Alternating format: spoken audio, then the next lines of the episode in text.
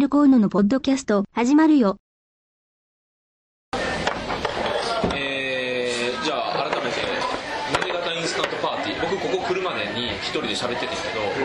その時はニップレスって出た。のそうお前ぶっ殺すぞ。ニップじゃないじゃん。な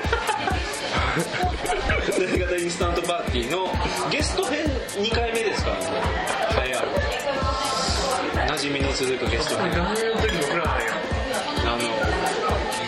えー現場監督大徳さんと中崎さん。どうも。をお呼びしています。でえっ、と私河野はですね2月上旬2日間ぐらい、えー彼らの作品を手伝いましてそうですね。まあ拉致監禁。1週間だね、えっとスをデータを使った、えーインスタレーションと映画。映像作品2つっていう展示構成だったんですけど、まあ、それの1つの映像作品を作るための、まあ、カメラマンとして手伝いました。で今日は、えー通常のゴロット経済のダイヤさんを交えて、えーその作品の映像を見たんですね昨日ね、初めて。一緒に見た？いや別々で、でもなんか大まかにその構成だけ話した方がいいのいや構成はいいよ。でいやなんかワワワークショップをしてっていう。じゃあ話したさそうだから話してもらったあーあでもね、えっとコンセプトだね。はい。はいあのー一番大まかに出てたコンセプトあるじゃん。うん。フライヤーに載ってたね。3部構成で。その話を広げていくのが一番面白いかなと思いましたまあそのねあのうちのフロントマンの山城君からそうですね。大斗君から。あそうですね、うでその前にざっくりあの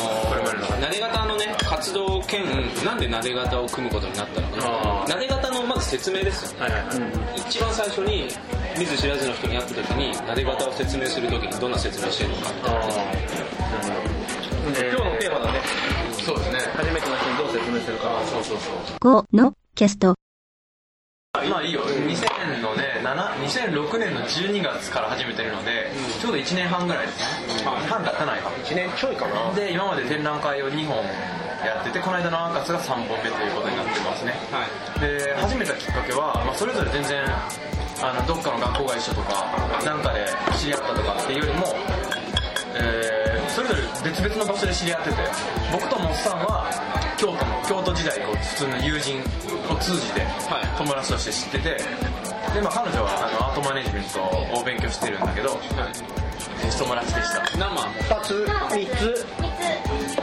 で僕と看板屋中崎君は、あのまだ別の展覧会の飲み会で知り合ったんですよ、でまあうざいなともその時正直思ったけど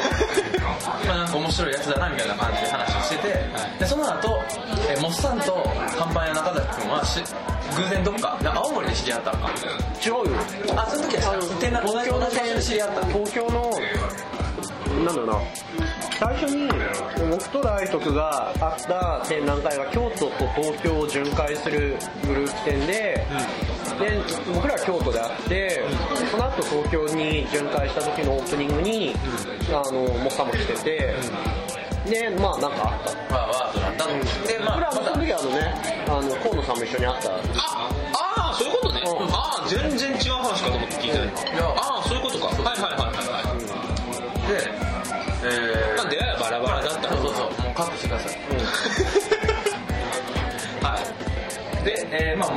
ころで言うと、まあ、モッサンが、うん。あんたらなんかしたらええんちゃうみたいな。きっあかけがあったわけだ。あなるほどね。だからモッサン企画の2人のアーティストのコラボレーションっていう形であなんかしたらおもろいかもねって始めたんだけど結局は3人でやることになったと。まあ片目に見てるとモッサンはどっちかっていうと調整役みたいな感じだよ。ねそうそうそうで言うとこ言うよ。そうそうそう。まあだからマネジメントをやって、まあ作品は基本的には僕ら2人で作ってっていうのがなんかこう打ち合わせの名義上も3人組にしといた方が面倒くさくなくていいねってなんかこう相手の企画者側とモッサン通して僕ら2人に行ってみたいなことじゃなくてもう3人ユニットですって言った方が楽だねってことで。なるほど。ねそうすると始まり方は別にもちろん何をするかなんて決めてなくて、3人集まった時に決まったのが、まあ、なんかあの、まあ、ある目的をまず掲げてでそのか何を何のためにするかとかなんか、まあ、もう相当無視してまず目的を掲げると。で掲げたらそれをするためにどうしていったらいいかっていうのをあのボトムアップ型じゃなくて あのなんて言ったらいいんですかこれは。まあなんか一歩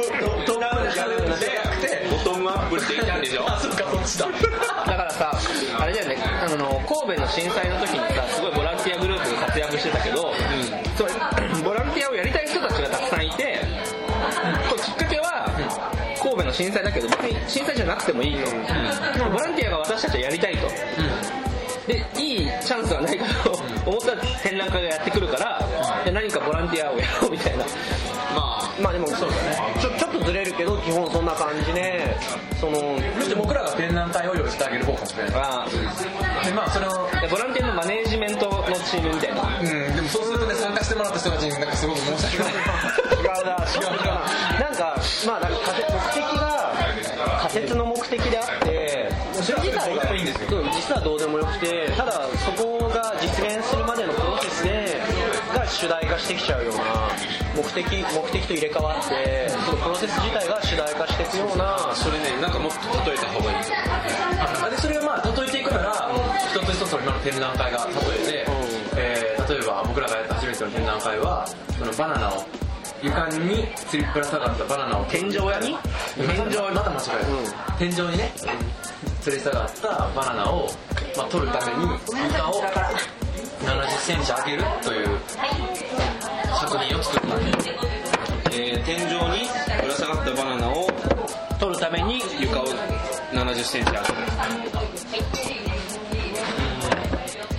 なんかあの脚立でも使ってバナナを取ってしまえば済むだけで美味しく食べられればいいんだけどすごく周りくどくもうその家の家の床を全部ものすごい大量の廃材を運び込んで、そこをいろんな人にちょっとバナナに手が届かないから手伝ってよ。って言って集めて床を作っていくプロセスで、まあ毎日パーティーを開くでそれはなんか宴会というかイベントだったりするんだけどその共同作業をしながらパーティーを行ってってそこのそこに参加してた人たちになんかコミュニティというか、まあ、パーティーが作られてくな仲間というかコミュニティとしてのパーティーが作られていくっていうようななんかアプローチをしたいなと。だからなんかその床ができてバナナが取れること自体はなんか最終的にはどうでもよくて床ができてバナナが取れるまでにいろんなコミュニティが1つ2つ3つって出来上がっていってそれを通過したことによって本当は繋がんなかったはずの人が1個何かを共有してその後なんかこうお互いに会ったりとか何何かをやることになったりとかしていくような、まあききっかけというかそういう機能をしたら面白いなと。プロジェクト自体が。でそういうことはなんか多分どこにでも起こってることなんだけどそういうこと自体を目的にしたい。っていうことがまあ基本基本コンセプトの3人のユニットっていうことですね。ちょっと休憩。まあそんな感じで。で今回のアーカスはあのアーカスって場所が結構特殊なので、はい。まあ、初め僕たちが見学に行ったのが思ってた以上に普通の学校だった。場所がね。場所が、アーカスっていう施設が、まあ旧小学校だった。普通の小学校を改装したり改装もしてないからそのままの。え茨城県立なの？県がやってる県と守谷市の共同運営。公公的な学校っていう場所を、まあ、あるんだから無視しなくていいんじゃないっていうことで、えー学校っていうのは一つ一番初めに頭にあってでもまああんまり学校に引きずられすぎてもよくないしどうしようかなってなって二転三転した結果が、えーワークショップをその学校を舞台にするということ。長期のワークショップを3ヶ月間。でもただそれを3ヶ月間してもまたそれは面白くなくて、えー、いろんな人を巻き込んで3ヶ月間のワークショップをするのもまあ面白そうなんだけどそうじゃなくてもう一つもう一つひねくれさせて、えーその3ヶ月間やったふりを5日間とか短期間でしちゃおうっていう、でさらにそれをドキュメンタリー映画っていうふうにして、えー展覧会の中に組み込んで展示しようっていうふうにしたのが今回ね。3本目の。そうです。タイトルが？パラレル作る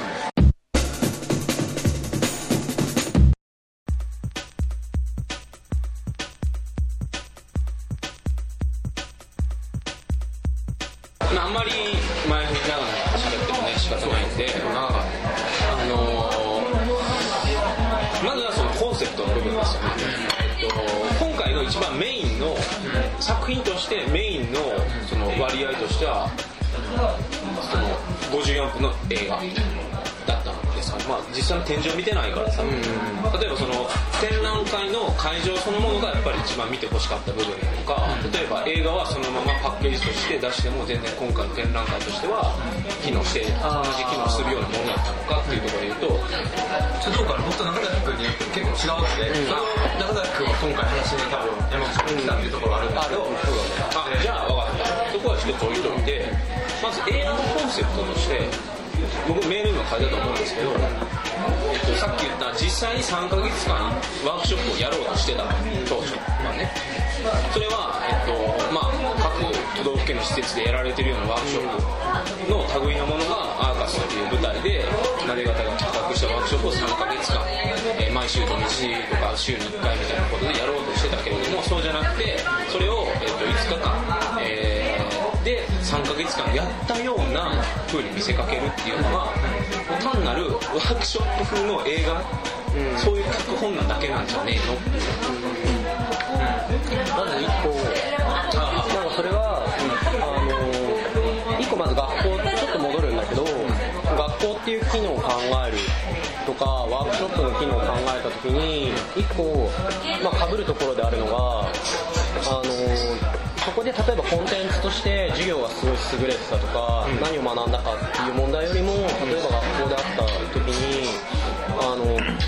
同じ同じ場所に強制的に、なんかたまたま近くに住んでるとか、なんかそうやって集まった人間があの隣の席にいて、なんか同じ時間と場所を共有したってことが、実はなんか後々一番学校ってものを一番その表現してるって言ったら変だけど一番自分らにとっしてるた部分じゃねえかなっていうのが一個あって、でワークショップっていうことについても、なんかその身体を通してっていうか実際に体を持ってって、あの同じ同じ場所で同じコンテンツをこなすことによってなんかそこでコミュニティが生まれるとか、なんかそういうこと自体が一個の目目的ではないんだけどなんか実際ワークショップ自体の一番面白いところってそこなんじゃねえかなっていうところが、まあ、被ってる。まあ、学校とワークショップを読み解いた時に、まあ、一個そのメインのモチーフにしていいかなって思う要素でまず架空の3ヶ月間のワークショップを僕たちがするっていうその架空のワークショップをやる必要性っていうその3ヶ月のプロジェクトっていうのは嘘なんだけど僕たちが掲げてたのは一個一個の例えば花を作ろうとかベッドルームを作ろうとかそういうワークショップのコンテンツに関してはなで型インスタントパーティーっていうアーティストがわざわざやる必要のないすごくベタななんか造形的だったりあの教育的だったり演劇的だったりしてるものをちょっと不条理にずらしたような内容なんだけどなんかそういうどうでもいいようなコンテンツのものを3ヶ月間同じメンバーがなんか繰り返しやることによってそこでなんか内容以下とは別でコミュニティが形成されるというか、学校的な機能を持つとかワークショップとして一番機能する形なんじゃないかっていうのがまずその3ヶ月間のなで型スクールというフィクションのワークショップの目的としてあった、でそれとおん同じことをなんかそういう記録映画を作るよ、嘘のフィクションの記録映画を作るよっていう名のもとにあの役者のメンバーって多分その3ヶ月のワークショップに参加すると同じだけの人数が必要になってくるから 10, 10人なり僕らも含めて15人なり撮影する人を含めて20人弱ぐらいの人たちが1週間合宿をしてってみんなで嘘をつこう嘘をつこうって言ってる間に、実際に時間と場所と共同共通の目的をい共有することによって実際に嘘をつくために集まったはずがその3ヶ月間のワークショップで起こるようなことと同じようなことが並行して1週間の間に起こってしまうっていうのが、まあ、1個の目的かな。うんいやまあ撮影っていうなんか映画を作るとかっていうのをなんか架空の目的に設定したなんかそのプロセス自体を主題化していくようなあのそういうプロジェクトだったかなとりあえずは思って。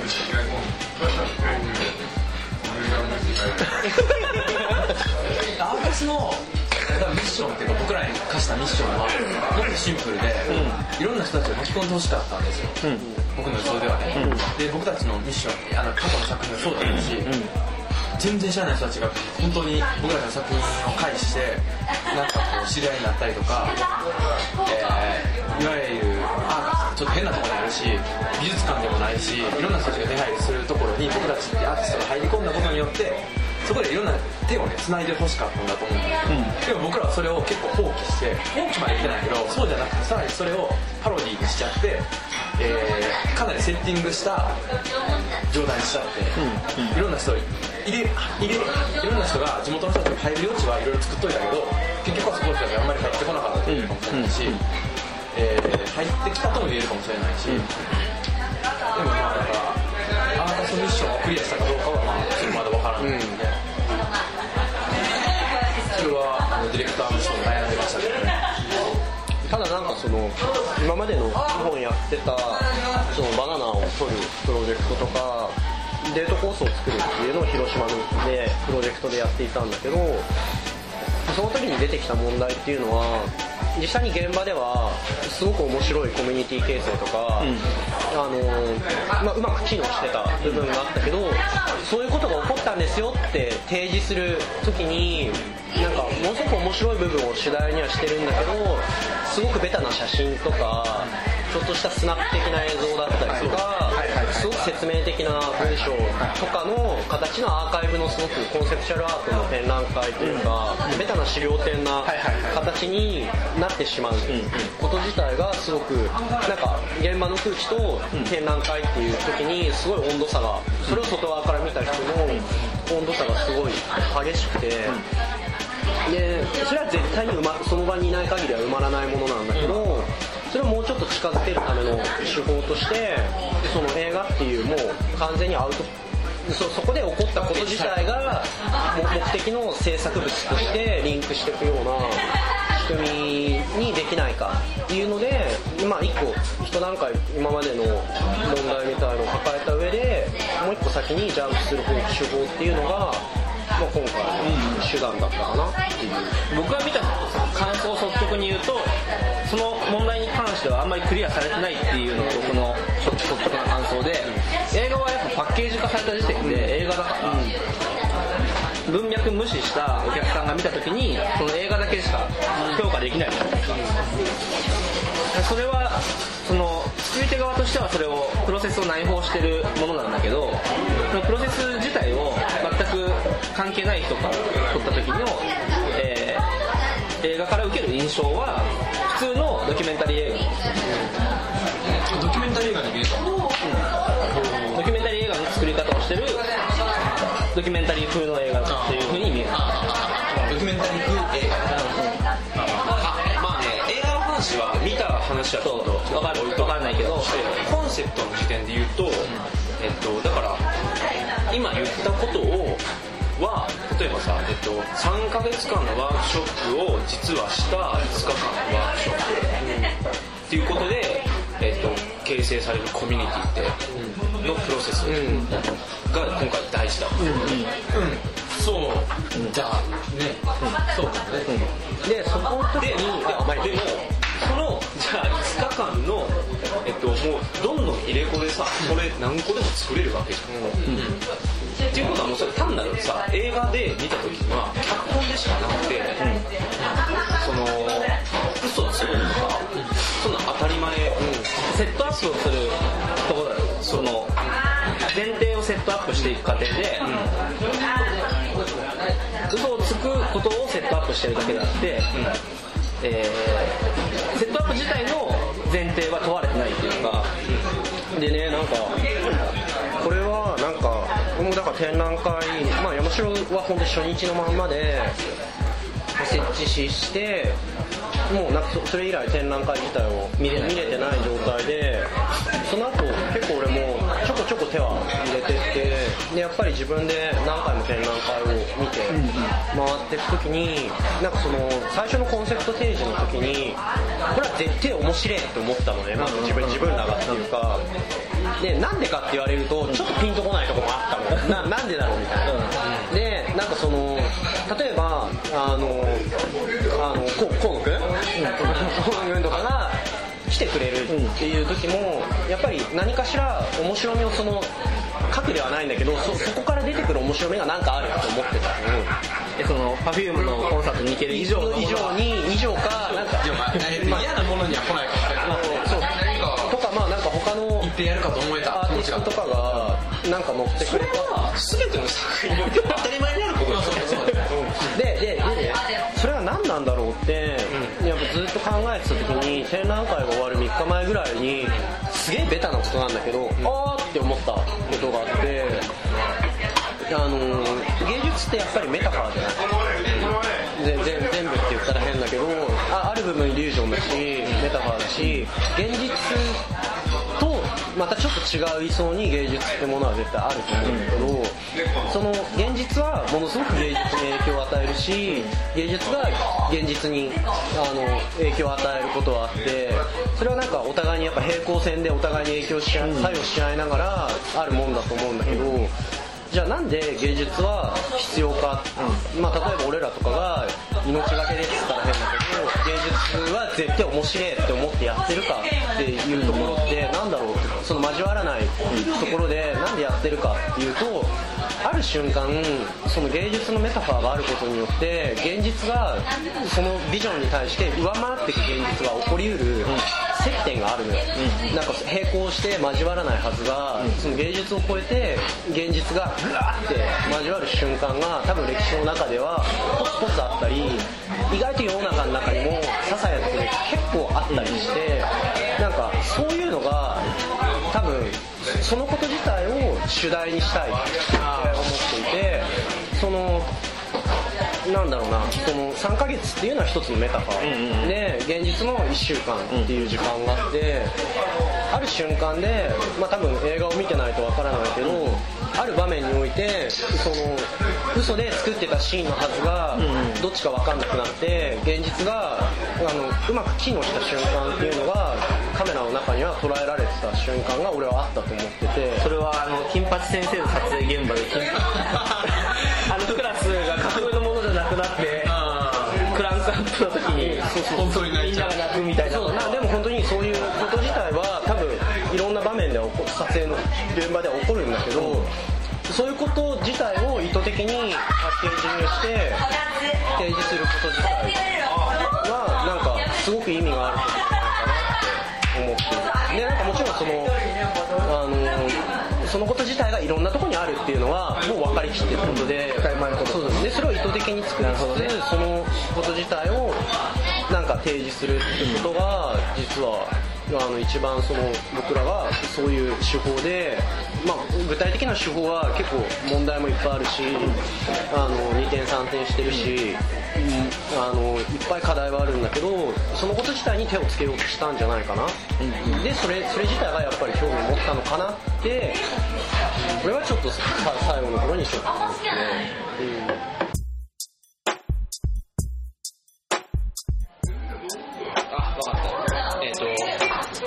1年間、えっ、と、この学校で毎週土日ワークショップが開催されますと。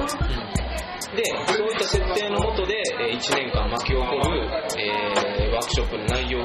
2時間映画にしましょうって言った時と、今回の5日間ワークショップの、えっと設定の仕方は、もう本当一緒ですよね。っていうこと。一緒っていうのは何？よだから、えっと、えー架ークショップって言ってるけれども、それはだから本当、単なる脚本でしかないみたいな。うんうん架空のワークショップの映画を作りましょう。でいいじゃん。別に3ヶ月どうのこうのじゃなくて、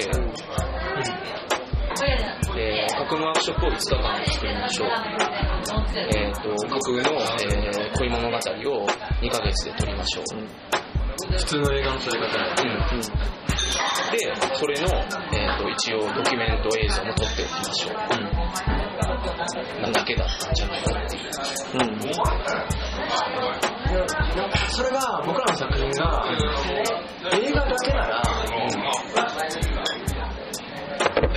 今回撮ったのは、えフィクションドキュメンタリーとかドキュメンタリーとかじゃなくて映画だけだったんじゃないのっていうのかもしれないけど初め一番の質問に戻るけど僕らの作品のコアはどれだろう映画でもないし展示展示でもないし、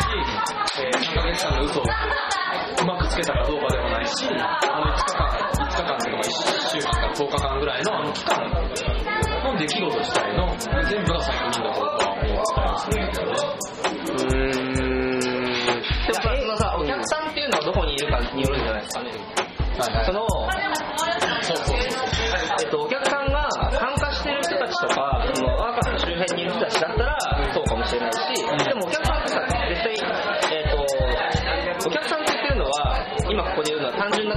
ことじゃなくって、作家の中に持ってる客観性の問題であって、どこに、どういう人がこれを作品として見るかとか、えー作品をどういう風な視点から見るかっていうのお客さんなんだけど、そのお客さんっていうのはどこに設定してるのかなっていうところが、多分2段階、3段階ぐらいあって、えーと、まず参加、本人たちがそうだよね、作ってる本人たちが一番のお客さんではあるわけですよ。これはあの作り方の問題でもあるんだけど、一人で作る場合とグループで作る場合って全然違うのは、その仲間に対してどういう風に見えるかってことを意識せざるを得ないっていうコラボレーションの面白さなんですけど、でもそそこはまず一つあるわけ。で、それは作ってる側が個人で作ってる場合とグループで作ってる場合全然作り方が違うんでそれはまず一個第一段階あって、その後に今度はワークショップに参加している、まあ、えー役者役者そう言われてる人たちがどう見えてるか、もしくはその周辺にいる、えーアーカスの周辺の人たちがどう見えるか。で、あともう一個完全に関係ない人。出来上がった展覧会出来上がった展覧会として見る場合、もしくは映画の観客として見る場合の3段階ああって、そこら辺の、えー整理の仕方っていうのを、例えばシナリオを作るときにどこどこを主軸として、軸足として見てるのかっていうところだと思うんです。で、その、第3番目の軸足みたいなもの、完全な客観視しているところには、多分軸足が持ってこれてないところはあると思うんです。で、そういう部分が、多分、河野くんはそこを多分軸足として見てるところがあって、それは多分撮影者っていう立場も含まれてるんだけど、えーそこからして矛盾じゃないとは言ったけど、多分その矛盾があって、客観的なところに軸足を持っていたとしたならば、えー破綻してるところがいくつかあるような気がするんですよ。そのそれはだから、3番目のところに軸足があると、えーフィクションを作るっていうこと自体のシナリオがあるんじゃないっていうふうに見えちゃうんですね。フィクションを作る映画です。まあ、それはワークショップドキュメントという、えーシナリオができてるのを映画として撮りますっていう立場が一つある。でも多分僕が2人の話を聞いていると、1個目と2個目、1個目と2個目ぐらいに軸足がすごいあって、なんかそれはもしかしたらちょっと山下ろと俺はブレる俺もうちなみに言っとくけど俺がその3番目になんでこんな軸足を置いてるのかっていうのはフライヤーであねそうそうそうを使ってるからでも別にそれはそうじゃなかったとしてもそう見えるよ。だってお客さんに、お客さんっていうのは多くは3番目なんですよ。そうそうそう。であのねなんで例えばなで方っていうのを俺がやややるっていうか個人の面白いって思うのはやっぱり個人的に出来上がる作品の前段階にアーティストのリアリティってあるっていうのをすごく、まあ、ずっと思っていて。それは正直なそれはそうそうそう正直な部分としてね。であの美術館なんてなくない いやでもまあそこはまあまた矛盾が出るから、あれだ。把握はちゃんとできるアーティストはなかなかいないその出来上がった瞬間、まあ、自分で見見るのも好きだけどでもむしろそこで判断することとかそこで考える揺らぎとかなんかそこの場面にが作品自体に出てくるだろうって思うから完成する作品を出して見せるんだけど、でもそれってやっぱりもう絶対的に別なものになっていて、なんかそこの瞬間のところにどうやったら観客を連れてこれるかっていうのが一個のお題としてあって。でも観客なんか連れてこれなくない？だけどなんかそこに対してあがいてちょっとやってみたいっていうところがすごく大きくてその完成した作品を仮に見てなかったとしてもその作品について考えただからそこに、ま、交わることによって考えたりあの何か例えばその河野くんが出来上がった完成の展覧会を見てないのにここまで考えたりしてなんか関わって話そうとしてること自体って実はすごいことで。まあもちろんそうだうん、うん、ねなんかいや作品を見てないのよ、だけど作品自体は機能してるのよ、逆逆に言ってしまうと。ポジティブだからその第3エリアにいる人を第2エリアまでは連れてこれるみたいなそうそうそう。あるでなんかそういうこと自体って実はすごいことで、で、あのー逆に言うともっとレジェンドなもう死んでしまった作家とかもう歴史美術館で飾られてて僕らが作品だけ見てるものって100%のものとして見る。じゃん、けどそれが美術館に残るとかその時代において良しとされる瞬間っていうのはなんか僕らが今の時代から見ると絶対に見えない何かが働いててそうだね。なんか実は100もう作品と俺らしか対峙できないから100%として見るんだけど実はそれは70%とか60%のもので実はその絶対に俺らから見えない340%も何かがある。超わかりやすい話で言ったその印象派っていうものが、初めてサロンに提出された時のパースペクティブオンリーだけのいわゆる世界古典的な、えー絵画の世代から印象派っていうものを提示したって時代背景をその時に僕らは見てるでその世界の内側にいた人たちがその外側のものが出てきて拒んでかつそれが革命になったっていうような瞬間に対して僕らはやっぱり頭では分かってても体感的にはできでない。きない、でなんかでもそれがあって多分芸術っていうのはあるって思思っていてなんかその瞬そのこと自体を言えないかっていうかそのまた作品として落とし込めないかみたいな欲求がすごくまあ俺個人にあってでそのためのなんか実実験っつったら変だけどすごい必死こいてそのことについて考えてるのが慣れ方の中でやってるプロセスなんだけど今回ので言うとあのね、要は誰も完全なる客観視ができない状況に持っていく、だから途中でやっぱり噛んで噛んで関わってしまった人たち。作りだから要はそのプロセスによりプロセスに観客を連れてきたいっていうので見た観客は引いた目線の視点を絶対に持ち得ないし、逆に出来上がった展覧会を見た時にこれは外から見たらやっぱり100%わかんねえんだなってわかるっていうのが見えてしまう、じゃあ誰が100%客観視できるのかって言った時にできない、だけどできない仕事は逆に言ったらそのどの地点で噛んだ人たちにとってもリアリティとして残ってること自体がその100%のなんかその作品の機能なんじゃないかっていう。いうなんかまあ逆説。ど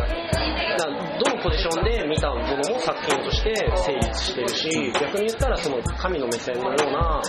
もの自体はありえない。っていうような作りになってなんかせ一定不可能性を設計するみたいな、でまあそれは僕ら自身があのなん自分たちで自分たちの首を絞めてるようなもんなんかなんかそういうことははらんでると思うしそのこと自体をなんか楽しみたい楽しみたいって言ったらそそのこと自体に実は価値があるって俺はすごく思っていてそれはね、その話聞いて思うのは、あの、ボランティアとかね、自然事業ならやればいいじゃん。で、ちは現代美術って言ってるんですよっていうところに僕は立ち戻りたいんです。で、慈善事業とかボランティアとか、えっと、そういう福祉活動みたいなので、今回のあれをやってたら、ああ、なんかもう拍手よみたいなね、そんな雰囲気になる人はもっと増えてたんだ、でも、アーカスで対外制作で現代美術グループって言って、しかも映画っていうね、そんな土俵にあえて乗っかってるのに、そのプロセスに噛みついていったら分かるんだよみたいなことでほざいてるんだったら、そんなんもう世の中にあるクソみたいな作品全部そうしていいじゃん。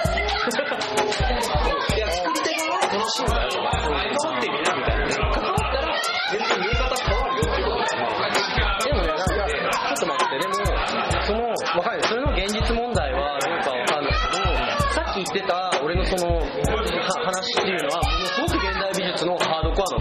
アの部分っていうか、もう、が、なんか、まあ、川又正みたいなね。の方で、まあ、川又正のやってることとかの流れの中で、ちょっと違うことしてるっていうことだと思うけど、そのなんか、それを、その構造自体に問題して手をつけること自体は、現代美術の作家というか作品としては、すごくベタでド直球だと思う。うんうんそう、うん、僕もそう思う、そう思う。